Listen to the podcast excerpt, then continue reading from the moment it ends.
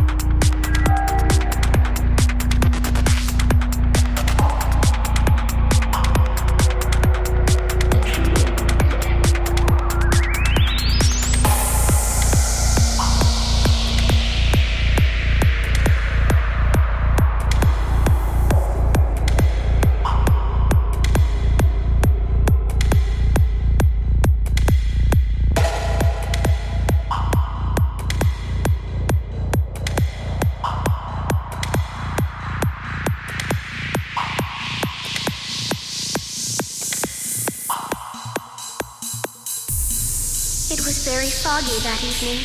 I heard someone walking in front of me. I could hear his footsteps getting closer and closer. I stopped when I suddenly saw a silhouette appear behind the fog. A man in a top hat wearing a dark cloak was standing in front of me. I froze. I couldn't move.